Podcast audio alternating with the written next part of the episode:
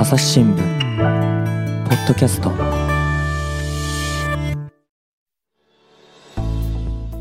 朝日新聞の沢田亮です。前回に引き続き神戸新聞社の記者木田美咲さんをお呼びしております。よろしくお願いいたします。よろしくお願いします。そして朝日新聞ポッドキャストからは神田大輔さんです。よろしくお願いしますよろしくお願いします。あれちょっと似せてきましたか？そうですね。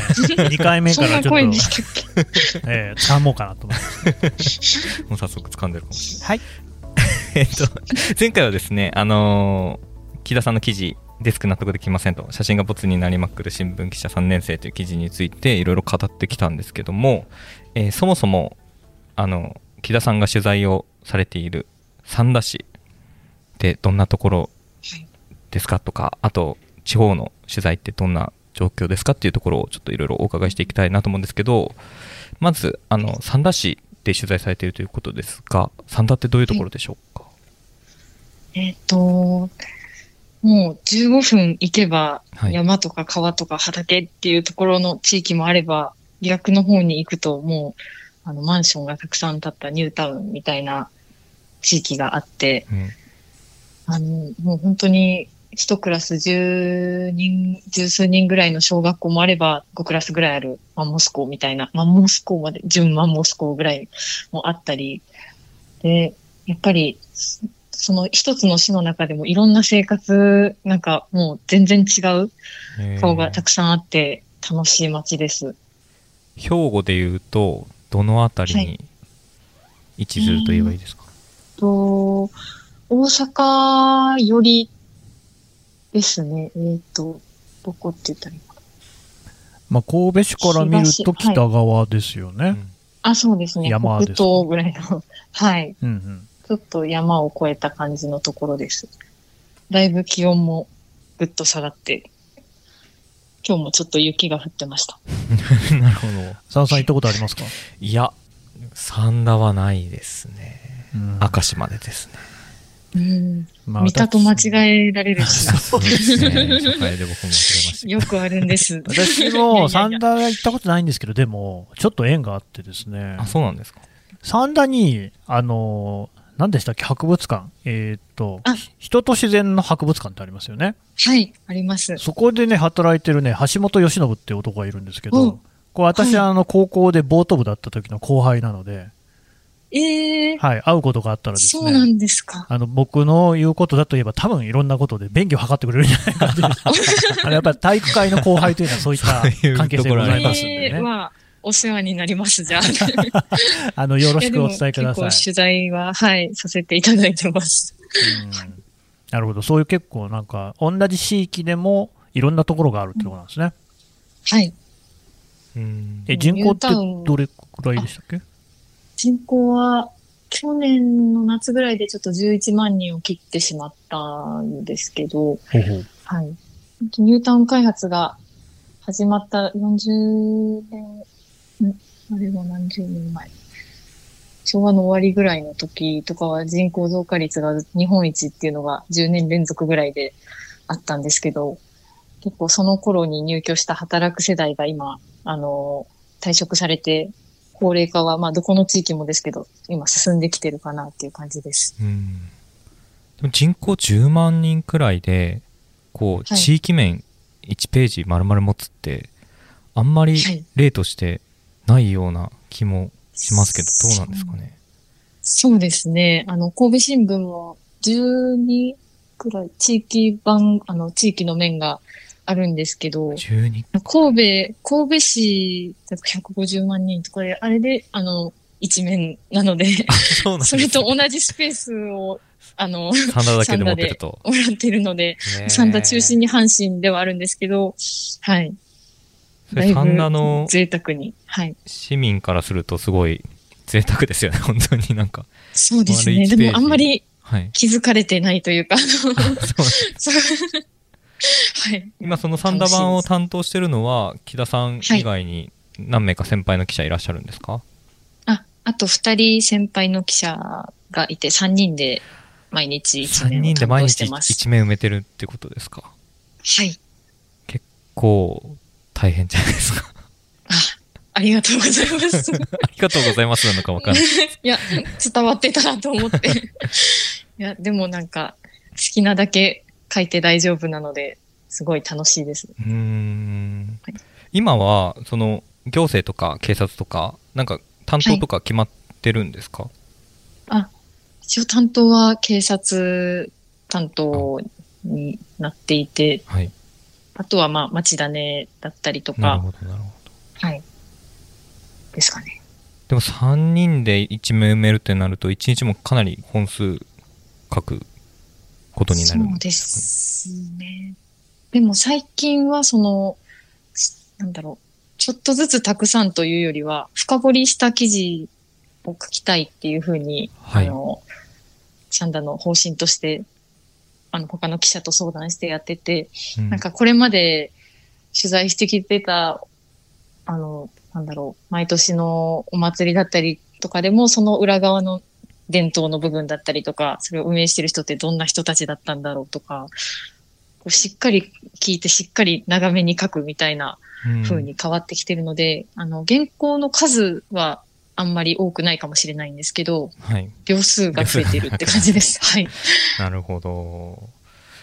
木田さんは、すいません、もともと、こう、なぜ、こう、記者をやりたいなっていうふうに思われたんですか？ああえっ、と、目指したのは小学校2年生ぐらいからずっと。小学校、早い早いですね。な何が、何があっ何が、いや、なんだろう、もともとそのテレビとかの記者が最初は身近だったんですけど、なんかこう、事件とかその災害とかの現場にこう行って、最初にこう情報を伝えてる姿とかがかっこよくて、私、その、せ正義の味方になりたいみたいな気持ちがあって、正義の味方。はい。あの、ずっと学生時代のあだ名が三崎マンだったんですけど、基本だったんです。あなた女性ですよね。あ、そうなんです。ちょっとあの、性別とかも超えた存在を目指してというか、超越した存在をはい。あの、でもその正義って、うん、こっちが正しいみたいなのってないと思っていて、なんかこういう考え方の人もいれば、ああいう考え方の人もいて、みたいな中で、じゃあ、どういうふうにしていったらもっと良くなっていくかなっていうのをみんなで考えていきたいっていうのを、なんか思う時があって、その、じゃあこういう考え方とかいろいろあるよっていうのを伝える役割ってめちゃくちゃかっこいいなって思って、うん そこから目指してます。それを小学校2年生で気がつくって結構こう悟ってる感じがしますけど。うん。あとちょっとやっぱどうしてもね、三崎マンが気になっちゃうんですけど、それはあれですか？あの自分でそう言い出したんじゃなくて、周りにそう言われてたんですか？ああ、どっちだったかな？でもそうですね、自然と言われるように、なんかその学生時代結構友達の相談に乗ることが多くて、喧嘩してる二人の仲裁とかに入ったりすることが多かったんですけど、なんかどっちかの型を持つとかそういうんじゃなくて、なんかそれぞれの言い分から、やっぱどっちもわかるところはあるしっていうところをなんか伝える役割を、あ、でもそういう友達から言われるようになったのかほな。それはあったかもしれないです。へ今話してて思い出してきました。いそれ、すごいいいですね。最高じゃないですか。やー、ありがたい。ねだって、その、ほら、正義みたいなことで言うと、正義の味方みたいなことで言うと、何か断罪をするとかね、うん。悪を、おまあ、滅ぼすみたいな、心象出伐みたいなね、ことじゃなくって、あの、どっちの言い分もちゃんと聞いて、いろいろなものを全部見た上で、まあ、ここはこうだよね、ここはこうだよねっていうふうに整理するみたいなことでしょ？うん、あ、そうです。もうめちゃくちゃ報道ですよね。確かに。その中で、やっぱり私も報道がそういう役割だと思って、やりたいと思って入ったっていうのはあります。なるほど。生まれはどちらなんですか？あ、生まれも明石、あの、兵庫の明石です。そうなんですね。じゃあもう地元でやりたかったっていう思いもあったんですか？そうですね。なんか、いろんな、あの、実際地、地方のテレビ局とかも受けたんですけど、はい。いろいろやっぱり、でも全国というよりは地元に近いところでやりたいっていうのがあってはい、受けました。なるほど。最終的にこう新聞という媒体というか、新聞社で記者をやることを選んだのは、何か理由はあったんでしょうか？ああ。でも自分自身がその、あの、大学の時とかも、あの、東京の大学だったんですけど、あ学校の図書館にその神戸新聞は届いていたので、はい。結構、そのホームシックになった時とか、その神戸新聞を読んで、あの、ふるさとを感じていたというか、図書館で神戸新聞読んで。昨日、明石ではこういうことが、あ、明石はネットで見てたかな神戸、神戸ではこういうことがあったかなとか、見るだけで、なんだろう、ん。近く、なんか知れることが、近くにいる感じがして、ほっとできたので、そういう存在はいいなって思って、なるほど。今どうですか？こう入社して3年はいですかね、はい。で、実際働いてみて。だいぶ、いや、思っていた以上に楽しいーです。なんか、まあでもその新聞って結構、これから部数が減っていくとか結構言われてはいるとは思うんですけど、はい。なんかこんなに情報をいっぱい詰め込める、このし紙っていうのを、なんかすごい宝物みたいな、自分で言っちゃダメですね、でも。自分とこのいいや、なんかこんなに楽しい記事はないと思いながら書いているので、うん。なんだろう。それが皆さんにも伝わってて、こう反響とか、あの、地元紙ならではかわからないんですけど、結構反響もすぐにいただくので、直接だったりとか、そこはすごいやりがいを感じてます。どうですか？あの、サンダーで取材されていて、例えばこういうことが楽しいとか、そういうポイントとかってありますか？そうですね。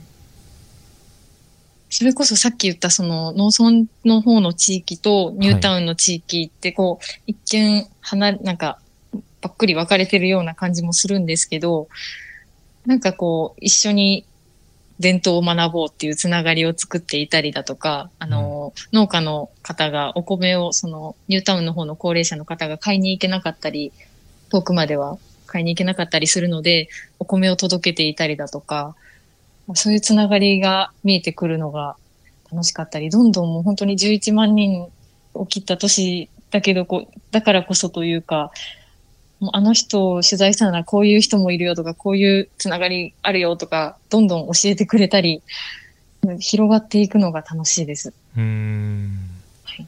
なんかすごいこう、木田さんのお話を聞いてると楽しい、今、記者の仕事ものすごく楽しいっていう、あの、印象を受けるんですけど、こう、はい大変だったこととかは、今までは特になかったですか？ああ、大変だったこと。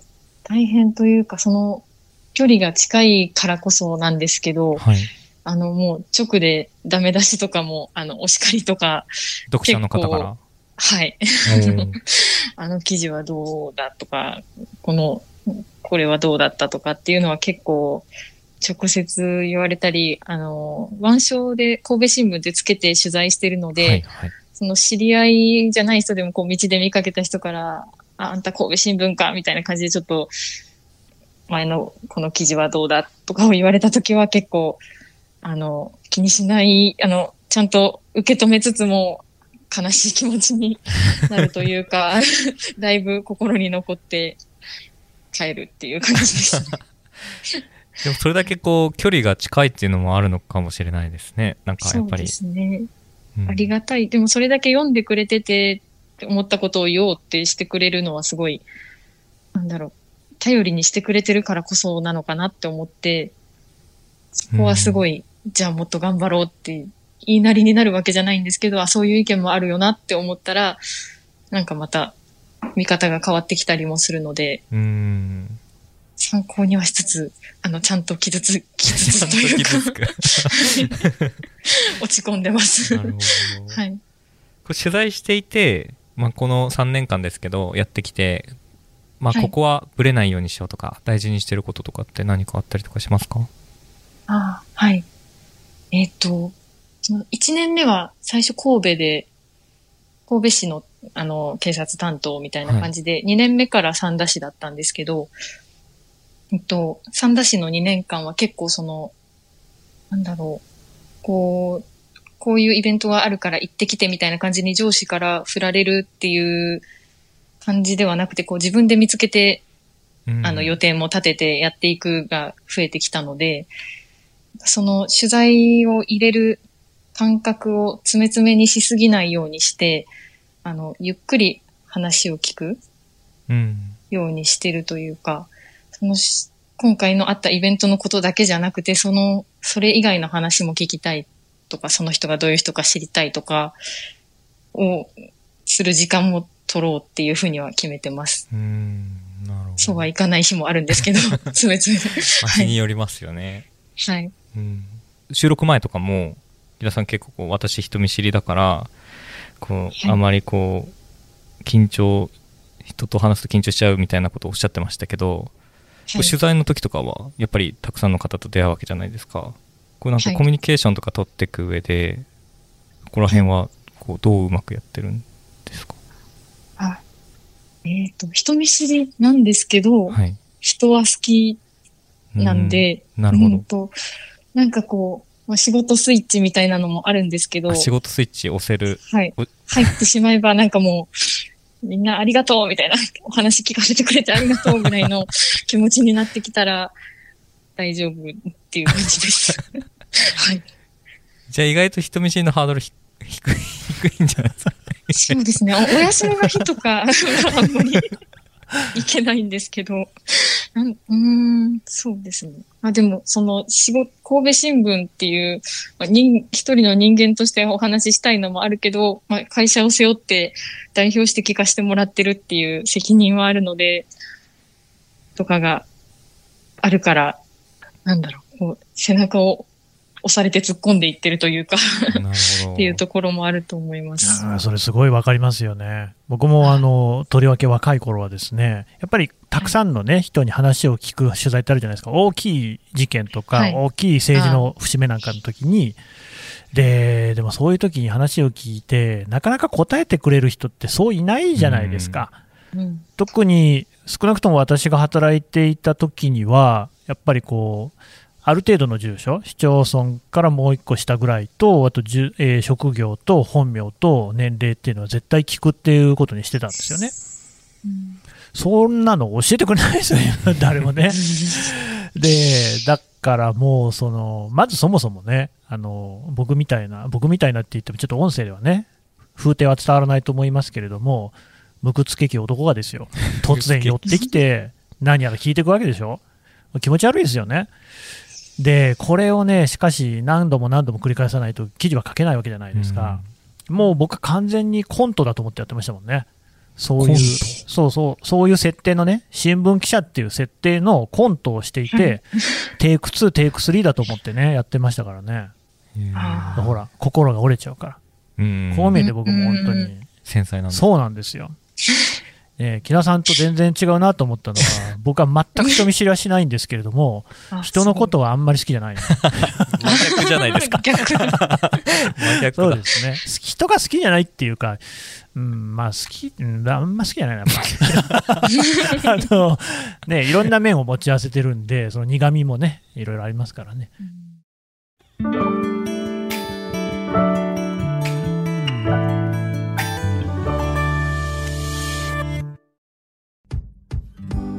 難しいニュースもポッドキャストで解説を聞くとちょっと理解できるかも。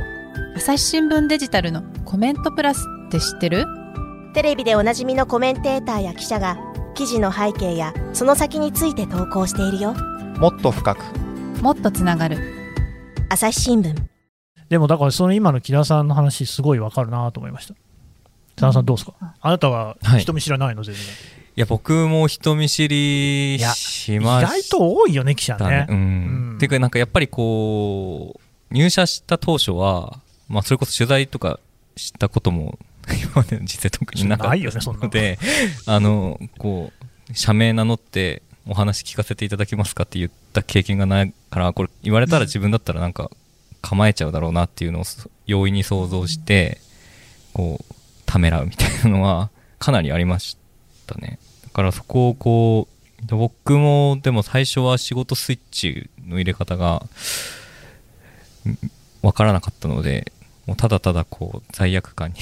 罪悪感までを行かなくてもよいいや、まああ。まあ、内容にもよりますけあどあ、なんか、聞かれたくないこと聞いてるなと思いつつ、やってる場面とかもあったので、まあそういうところは確かに辛いところだったなっていうのは、今は確かに聞いてて思いました。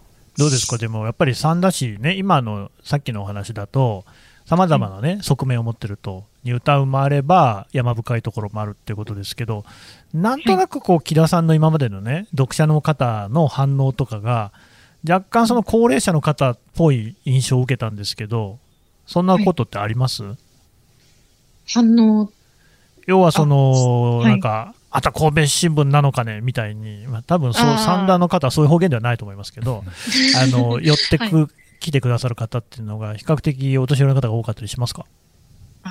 そうですね。それは、結構、まあ、ご高齢の方が多いです。はい。うん。なんかその、取材の相手でもそういう人が多い？うんそうでもない。そうですね。どちらも、あのー関西学院大学の三田キャンパスっていうのがありまして、あの、大学生も結構いる街で、うんと短大とかも他にもあるので、取材対象はすごい幅広いかなっていう感じですね。ただ、紙を読んでくれてるっていう風に感じるのは、あの、ご高齢の方が多くて、あの、大学生さんとかは、あの、ネットで見ましたみたいなうんうん声は結構多いです。うんそうですよね。はい。どうですか、そういうその紙の読者の高齢の方とですね、こうコミュニケーション、やり取りをするっていうのも、なかなかこう、いろいろ気苦労もあるんじゃないですか？ああ。私は、どっちかっていうと、あの、若い方と話す方が緊張するというか、大学生とかと話すのが、めちゃくちゃ、なんかドギマギしながらいつもいやいやいや、話してて、三崎マンどこ行ったんですか？やっぱりなんかすごい、なんだろう。あの、ご高齢の方はもう本当に、なんだゆっくりお話しして、まあもちろんその、いろんなお話、まあ、これ、私の何倍も生きてらっしゃるので、なんだろう、もう絶対に聞くこと聞くことがなんかもう、驚きに溢れてるので、もう、なんだ、もう、楽しいだけですね。すいません。いやいやいや、気が。すごいいや、そんなにね、そのなんか今までの話が結構こう仕事も楽しいし、こうコミュニケーションもね、その人見知りではありながらいろいろ楽しんでいる様子もあるし、うんなかなかちょっと天職だなみたいな感じありますよね。どうですか？いや、そうでもない。いや、でも、日々向いてないと思いながらやってるんですけど。え、そうなんですか？そんなことないでしょう。やっぱりその、人間誰しもかもしれないんですけど、なんかマイナスのことの方がこう、影響というか、日々、ずっと心に残りませんか？残りませんね。あ後悔をしないそう男ですそうですね。あの私、あれなんですよ。本当にあの妻とかにもですね、頭おかしいんじゃないかってよく言われるんですけど、例えば、まあ、学校をね、そ想像してもらって、教室がありますよね。で、みんなと一緒にいると。で、自分だけなんか廊下に出ていくってなった時に、教室に残った人が自分のことを何て言っているのかっていうようなことをね、想像する。もう僕はね、みんなに褒められてるっていう想像しかしたことないんですよね。あすごい。うん、なんでですか？まあ、なんかね、頭の何かしらがねじ切れてるんだと思いますね。ええねじ切るいやまあ、それはいいんですけど、あのささっきもちょっと言いましたけど、私、特派員なんですよ、もともとね、あえーはい。中東にいたんですけど、それで、その帰ってきてからですね、朝日新聞社で言われたのが、まあ、とにかくその国際ニュースっていうのがですね、インターネットで全然読まれてないぞと。もともと紙でも本当は読まれてなかったのかもしれませんけど、数字がね、あからさまにネットでは出ますから、うん。で、その時の比較のデータで見たら、すごく読まれていた記事が地域のニュースなんですよね。朝日新聞も、うん。あの各都道府県にですね、総局、支局持ってますから、そこから発信されてくるニュースっていうのが、かなりね、読まれるんですよ。そういう実感って、木田さんってあります、ああ、確かに。でも、その神戸新聞結構兵庫のあのニュースが中心ではあるんですけど、うんうとはいえ、その社会面、あの、県内全域に届く社会面のところに載せるより、三田版に載せてほしいっていう、どうんか、ね地域の人は社会面はあんまり見ないからってい うこと社会面の方に例えば特ダネとかが載ってても気づかれないままみたいな感じのあこともあるみたいですね。ーうーん。もうそれだけ地元の人はみんな読んでるっていう。うん。なんかこう身近で想像できる場所というか、ちょっと知ってる場所の話題の方が嬉しかったりする、読みたいと思ったりするのかなっていうのは、はい。そうなんですよ。やっぱりね、思いますよね。シリアとかイラクとかってあまりに遠いんですよね。うんあの、うん人がそこでもね、死んだり生まれたりしてるんですけど、やっぱそこは、そうは言っても国内の方が、ちょっと自分の行ったことないとことかでも知らないってことないですもんね。やっぱこうんう、距離感としても、より親近感を寄せやすいのかなっていうのは思いますね。うん。それは確かに。うん。なんかだから、さっきから話聞いてると、いいなーって、あれ羨ましさがちょっとなんか、そういえばそういうなんか、じっくりね、話聞くような取材とかうん全然やってないなって思って。そうですね。本当担当によって変わるのかもしれないんですけど、社内でもうん今すご。いラッキーだなって思いながら やってます。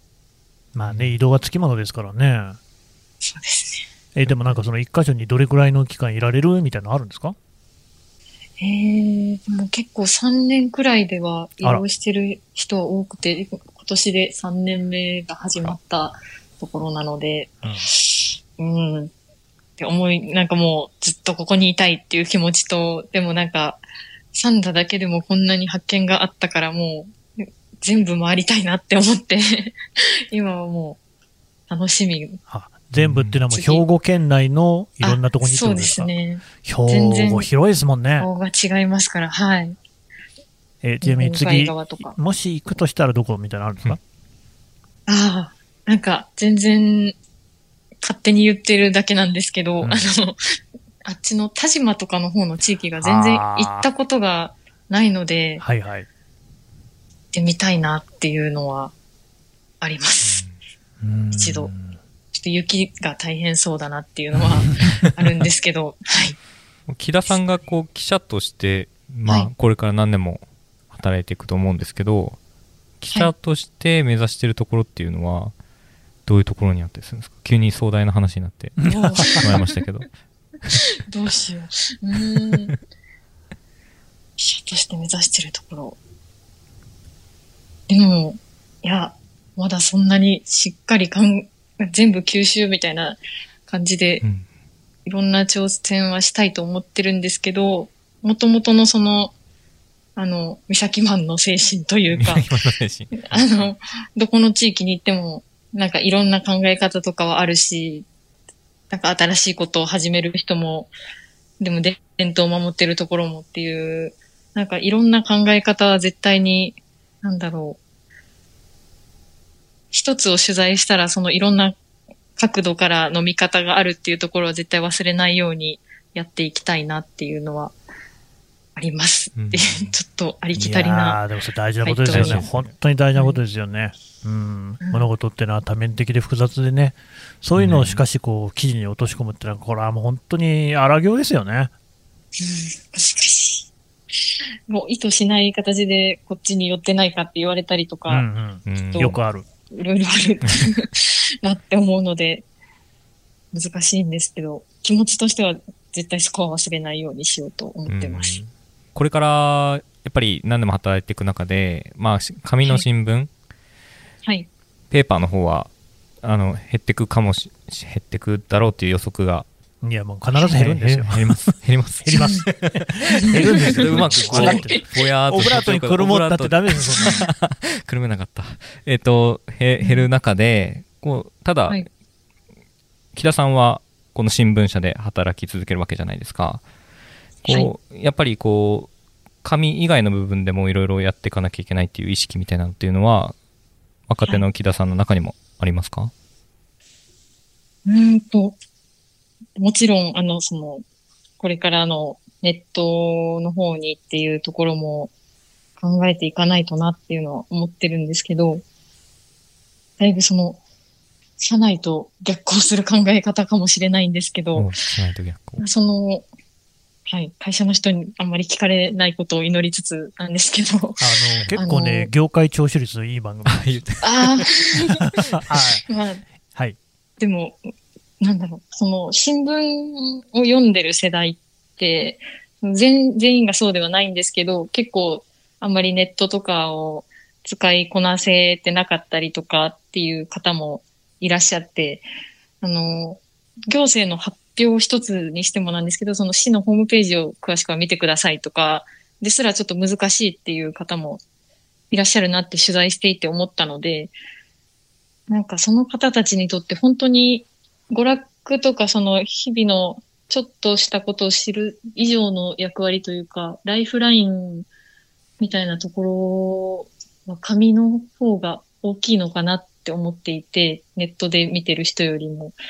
で、なんか、一気にその、ネットだ、ネットに移行しますみたいな感じをわーってやっていくと、その紙の人たちが取り残されてしまうなっていう危機感があって、なんか、最後まで、最後の砦じゃないですけど、の役割が新聞記者っていうのはあるんじゃないかなって、あの、本当に個人的に思っていて、なんか私はその人たちを守るために、なんか、うーん、方法を考えたいと思っているんですけど、ちゃんとした、うん、答えはわからないんですけど、そのためにもうちょっと自分もデジタルのことを勉強しようと思っていて、うん、なんだろう。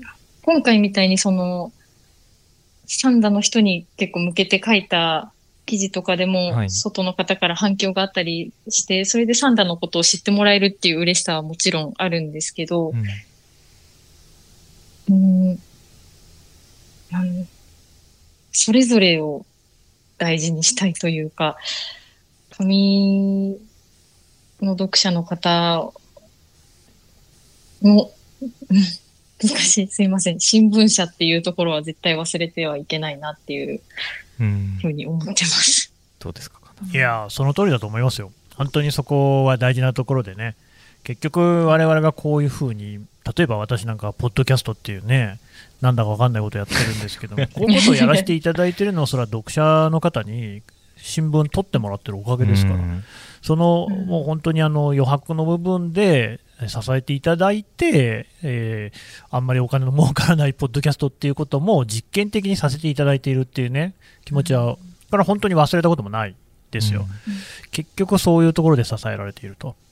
で、ただまあ、一個思うのは、じゃあ、ポッドキャストってしかし、なんていうか、デジタルで若い人に聞いてもらうためにっていう意識では全く作ってないんですよね。これは、あの、新聞の紙面に書いてあることをただ喋ってもらってるっていうような、あ僕の中では位置づけで、結局、伝えることは一緒で、その媒体とか伝え方が違ってきた、あるいは変えなきゃいけないっていうことでしかないのかなと。うんだから今回のそのね、木田さんが書かれたサンダのこの、サンダのというか写真の記事に関しても、まあ、どっちでも通じるっていうかね、紙で読んでも楽しいし、ネットで見ても楽しいしっていうことだと思うんです。で、やっぱ僕もうすでにここのかかしを耳に川に行きたくなってますもんね。確かぜひ、うんに。卵釣りに行きやっぱそういう力っていうのは、やっぱり地元の方はもう当然よく知ってらっしゃるところだろうし、えー神戸新聞のサンダー版を読んでいればすごくわかるんだろうけれども、ネットにも載せてくれると、部外者の私なんかもそれを知ることができて、興味を持つなんていう接点ができるっていうのは、まあ、悪くないかなっていうね。んはい。うん。あれでしょ？ね神戸新聞さんも、あの、 Voicy で音声やってるんですよね。あ、っと前から始めて います。え、木田さんもやってるんですか？いやー、一回くらい出たのかな。あいいあの、その、地域の、地方の担当の記者が出るコーナーがあって、その、あの、サンダの内容の記事を紹介するみたいなので、ちょっとだけ喋ったんですけど、すごいぎこちないので、もう、見つからないように。いやいやいや、探しますけど、あの、それはね、朝日新聞、ポッドキャストにも寄せられる声で、もうちょっと記者のしゃべりなんとかなんないのかと、こういったお叱りもいただくんですけどね、まあ僕はどっちかっていうと、それはあのむしろ、なんでしょう、あの記事と一緒で、記事ってやっぱ新聞記事の体裁みたいなのがあって、それにのっとって書くっていうものが、一つ当たり前、そうしたもんだってことだったけれども、でも本当にそれでいいのかなと。記事っていろんな書き方があるはずで、それがまさにこのね、写真の記事とかそうだったなと思うんですけど、あ多分喋り方も同じじゃないかなっていう、アナウンサーさんのね、喋りはそれは美しい、いつまでも聞いていたい、声優さんも素晴らしい。けど、そういうそのプロの喋り方じゃないものっていうのが、もっとこう配信されてね、世に広がっていけば、みんなが喋りやすくなるんじゃないかなっていうふうにも思うんですよね。うんだから木田さんももっと喋ってください。頑張ります。ねえ、はい。でなんかもいろんな媒体が増えるのは、うん、それだけいっぱいあの発信する方法が広がっていくのは嬉しいんですけど、紙だけないがしろにされなければっていううんうんところです、ねまあそこはね、どこまで行ってもやっぱり我々の基盤ですからね。はい。はい。うんでもこれだけこう楽しそうに北さんが働いてる姿を伝えられるとやっぱ地方にいる他の若手の記者もなんか元気出ますよね。うんあじゃないですかね。うん。嬉しい。こう、もうデスクから、先輩の記者からみんななんか、あ、皆さん、なんか、優しい人たちで。あれ、なんか言わされてます？今、今、いやい急にやいやいや。原稿感が出ました。突然。読み上げが始まったのかと思ったけど、言っあ、とかない。とと思って。ああ、そこ、あの、あはい。の記事の誕生は、そう、私だけのあれじゃなくて、寛容に見守ってくれる人たちがいるのでっていうのは。うんお伝えしときたかったので。もちろん、もちろんそうですよ、それはね。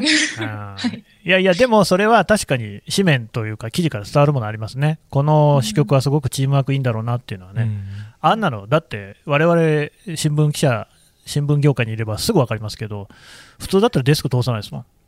でもデスクは書かせてるぐらいの勢いですよね、あれね。もう、ええよええよっていう感じうで。んそれすごいいいですよ。ううんんあ、ありがたい。うん。いやでも一応、あの、年末の31日に出したので、あの、ちょっとこう、なんだろう、日本的にほっこりしてる時時期だったから 許されるんじゃないかみたいな、は大晦日でね、い。開ければお正ってい月だし。うのもあって、そういう時期ならっていう期待もちょっとあって、タイミングは考えてくださったみたいなんですけど、うん。はい。いやいや、そんなね、いつ出してもみんな喜ぶ記事だったと思いますよ。ありがとうございます。ぜひ今後もね。これで、あの、僕たちともこう、つながっていただいたので、ぜひまた、いこんな面白い話があるというのがあれば、ぜひ、またご出演いただければなと思います。頑張って探します。まあ、あとあの、こっちはあれですから、るので。木田さんの名前検索して記事探しますからね。ああ、いやー Voicy も検索して探しますんで。はもちろんねいそれはもう、覚えちゃったから。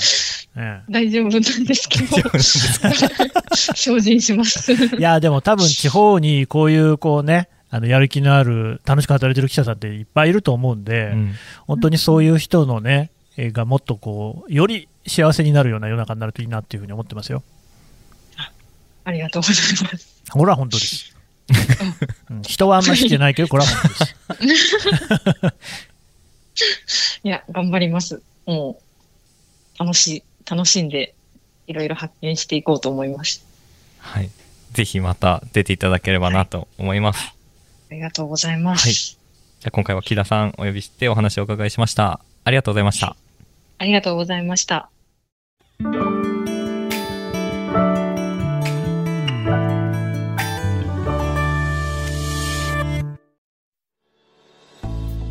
はい。神戸新聞社の木田美咲さんをお呼びしてお話をお伺いしました。さて、木田さん。はい。えっと、マイドナーニュースというものをやっていらっしゃるということなんですけども、ちょっとご紹介いただけますか？はい。えっと、神戸新聞と、えっと、関西の京都新聞さんとか、デイリースポーツとかも一緒に運営している、えっと、マイドナーニュースっていう、ゆるいネタ系のメディア、地域メディアみたいなのがありまして、あの、ちょっと、ストレートニュースのお堅い感じの記事ではなくて、はいほっこり笑えるような記事を出しているので、ぜひ見ていただけたらと思います。これ木田さんの記事も何本かその中で読めるということですかね。木田はその、かかしのやつ一本で今、勝負していまして。本勝負なんですね。これからどんどん、あの、出していこうと思って、今回初めてだったので、はい。じゃあまずそのかかしの記事から、ぜひリスナーさんに入っていただいて、ということですかはいね。。これか続編も。楽しみにということで。はい。かかしでよければ、あの、いつでも出せるんですけど、多分、2回目はないと思うので、はい。別のネタで。